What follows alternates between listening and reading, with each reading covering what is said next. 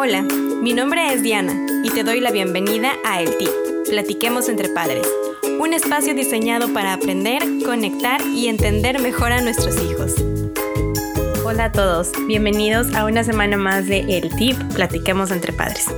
Esta semana quiero decirles que estoy grabando este episodio en 14 de febrero solamente para tener un poquito de contexto por si estás escuchando este episodio en cualquier otra fecha del año. Este episodio fue grabado el 14 de febrero y esta semana quiero dedicarlo, quiero hacerlo en honor a la tan famosa fecha del el amor y la amistad. Entonces voy a dedicar este episodio al amor. Mi objetivo del día de hoy es tener una plática muy ligera y platicarte mi perspectiva personal de un libro que leí hace unos años que se llama Los cinco lenguajes del amor. El autor es Gary Chapman y te quiero platicar de este libro porque me ha servido mucho personalmente en mis relaciones, tanto con mi pareja como con mis amigos como con mi hija. Eh, este es un libro que en su momento me encantó y me ha hecho entender muchas cosas y quiero compartirles más o menos de qué se trata. Entonces, em, Gary Chapman es un consejero matrimonial que escribió sus libros a raíz de descubrimientos que él hace en sus consultas, en donde él se da cuenta de que los seres humanos hablamos el amor de diferentes maneras, o sea, en, diferentes lenguajes o idiomas, dependiendo de nuestras experiencias vividas y lo que nos fueron enseñando em,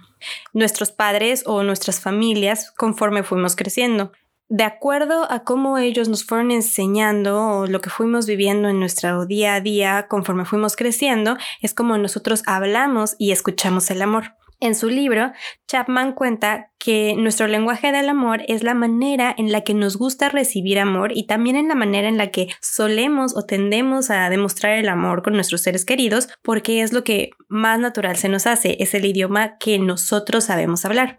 Entonces, este doctor, Gary Chapman, clasifica los lenguajes en cinco, que son los siguientes. Primero están las palabras de afirmación, estas son el tipo de personas que se sienten amadas cuando les motivan verbalmente o les hablan con palabras amorosas.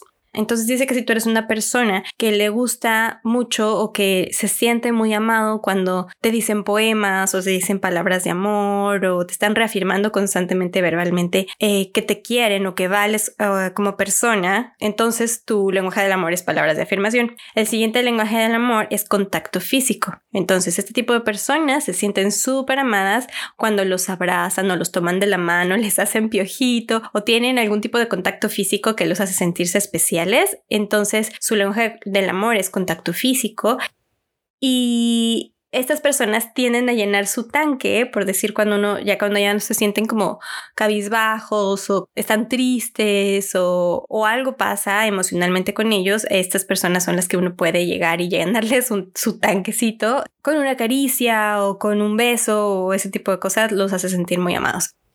El siguiente lenguaje del amor es el tiempo de calidad. Para estas personas, la manera de sentirse más amados es cuando uno pasa tiempo especial con ellos, cuando salen por caminatas, se van por un café, hacen planes juntos. Em, y les das tu atención exclusiva, los hace sentirse únicos. No quiere decir que todo el tiempo tienes que estar junto a ellos pegados como chicle, pero sí quiere decir que el tiempo de calidad que pases con ellos sea literalmente exclusivo para ellos, para que entonces eso los haga sentir únicos y especiales y su tanque se llene, ¿no?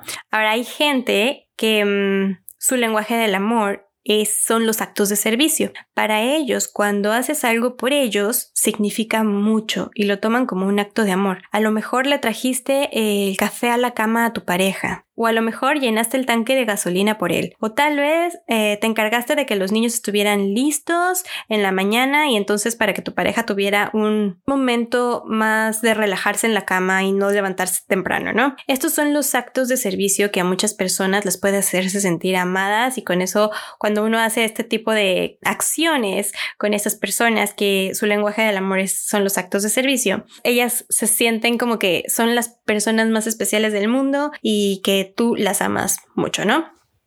Eh, hay personas que les gustan mucho los regalos. entonces estas personas son las que se sienten apreciadas y amadas y valoran muchísimo cuando alguien les da un detallito, un regalito y también como es el lenguaje que hablan, pues tienden a ser bastante detallistas con sus seres queridos. Entonces, según Chapman, todos hablamos en algún nivel los cinco lenguajes del amor. Sin embargo, eh, dice que hay un predominante en nuestra vida y ese es el que más, eh, con el que más te sientes querido.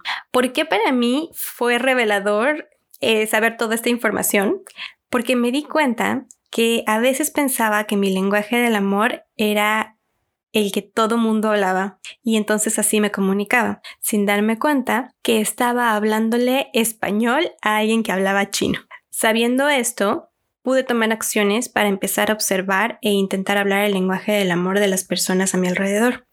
Esta información es especialmente útil y, fácil de digerir si literalmente la comparas con eso, con hablar diferentes idiomas, ¿no? Yo hablo español y yo soy fluida en español y cuando estoy con gente que habla español yo me siento como pez en el agua, ¿no? Porque todos hablamos el mismo idioma y es mucho más fácil para mí. No quiere decir que no puedo aprender inglés.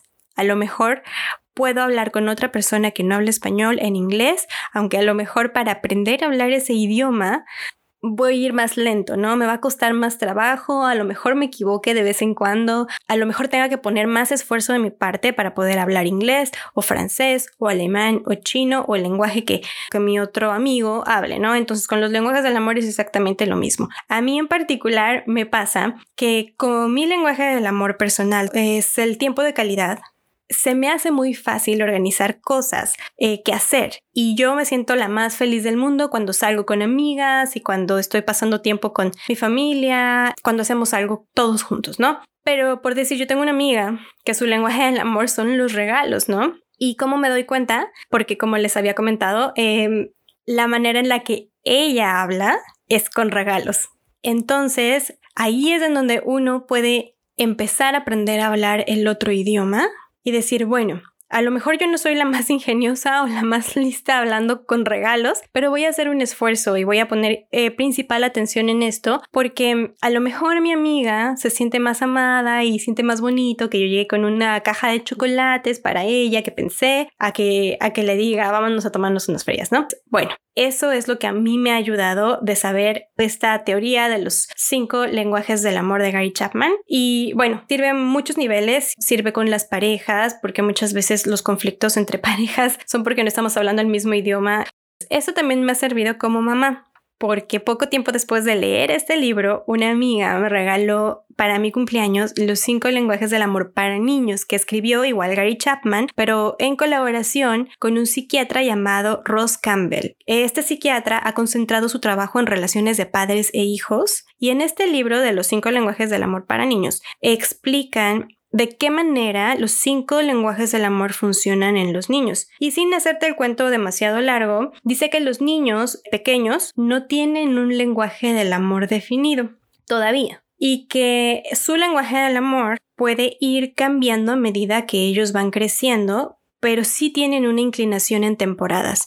Y es importante saberlo y estar observando y estar pendientes porque sabiendo el lenguaje que ellos entienden, entonces es mucho más fácil como padres mantener sus vasijas llenas y hacerlos sentir amados, ¿no? También por ejemplo, invita a los padres a no estancarse en una sola forma de comunicarse con sus hijos porque esto va evolucionando. O sea, el lenguaje y, las, los temperamentos y las formas de recibir y dar amor de los niños también van cambiando como el de todas las personas. Es decir, si he detectado que de repente el lenguaje de mi hijo es el contacto físico, puede que cuando él tenga tres años le encanten los abrazos, los besos, que, este, que nos acurruquemos juntitos y que no nos separemos y se me pega como chicle pero a lo mejor este escenario cambia cuando mi hijo tenga seis y ya no le guste que yo me le pegue como chicle, que le dé besos, me empiece a empujar, me empiece a decir, ay no mamá, por favor, aquí no. Y entonces pueda pedirme que haga otro tipo de cosas, ¿no? Por, por decir, que le rasque la espalda, que le haga cosquillas,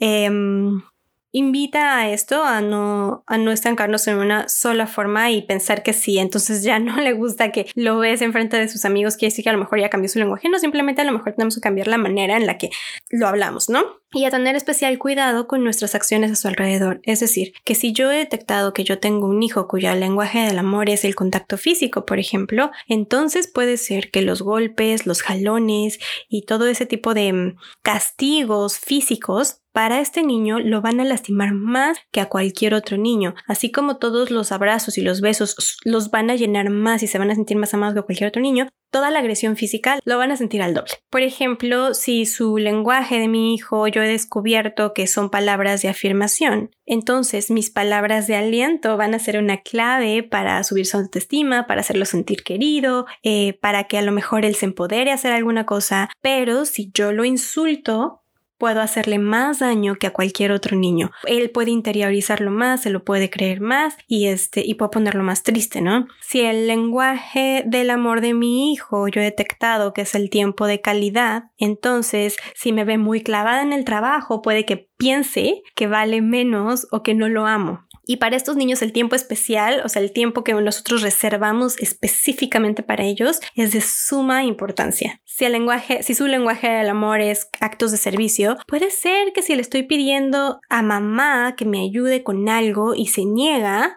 porque dice que yo lo puedo hacer solito, sienta como que no me ama. Y cuando ella me ayuda o hace algo por mí ocasionalmente, puede que me llene un poquito más mi tanque, ¿no? Muchas veces en este sentido los niños están cansados del día o de repente ya tienen mucho sueño de que ya se pasó su hora de dormir y uno los manda a ponerse la pijama y el niño empieza con que, pero yo no puedo ponerme la pijama, pero quiero que me la pongas tú y ese tipo de cosas. Entonces, si es un niño que su lenguaje del amor es este, de actos de servicio, y uno dice, no, porque tú ya sabes ponerte la pijama solito, entonces eh, puede ser que este niño nos haga más, más drama y más berrinche y se ponga a llorar más que, que cualquier otro, ¿no? Y el último, que si descubrimos que nuestros hijos, su lenguaje del amor es recibir regalos, pues es que entonces puede hacer que me sienta súper amado si mi mamá llega con esa gelatina que tanto me gusta de la tiendita cuando me recoge de la escuela.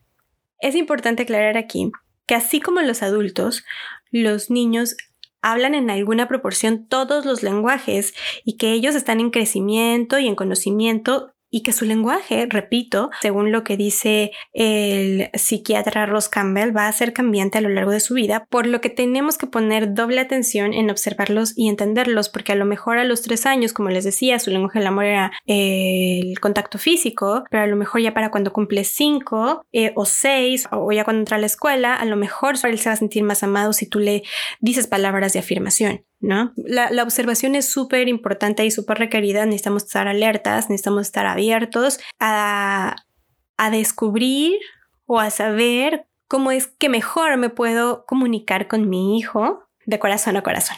Ahora, si quiero como hacer un paréntesis aquí y aclarar que ni Gary Chapman ni Ross Campbell me han pagado por difundir esta información. Tampoco estoy certificada en los cinco lenguajes del amor. Este es solamente un interpretación personal del libro y un resumen de lo que a mí me dejó pero mm, se me ha hecho muy útil saberla y me imaginé que alguno de ustedes podría interesarle también. Y en las notas de este episodio les dejo las ligas a los libros si es que les interesa eh, leer más a fondo del tema. Y también les dejo la liga de un test que te ayuda a descubrir cuál es tu lenguaje del amor por si andan con la curiosidad. Porque como les digo, no es que porque yo tengo un lenguaje del amor, no sé, en mi caso el tiempo de calidad, no hable otros lenguajes del amor en alguna proporción, ¿no? Entonces este test Tú lo contestas, está en internet, eh, en el sitio me parece que hay un sitio de los cinco lenguas del amor, también se los pongo en las notas. Entonces tú contestas este test y te dice cuál es tu primer lenguaje del amor, cuál es el segundo, tercero, cuarto y quinto. Entonces ahí es donde puedes ver como la escala de lo que más te mueve a ti. Y si quieres también ponérselo a tu pareja, a tus amigos o,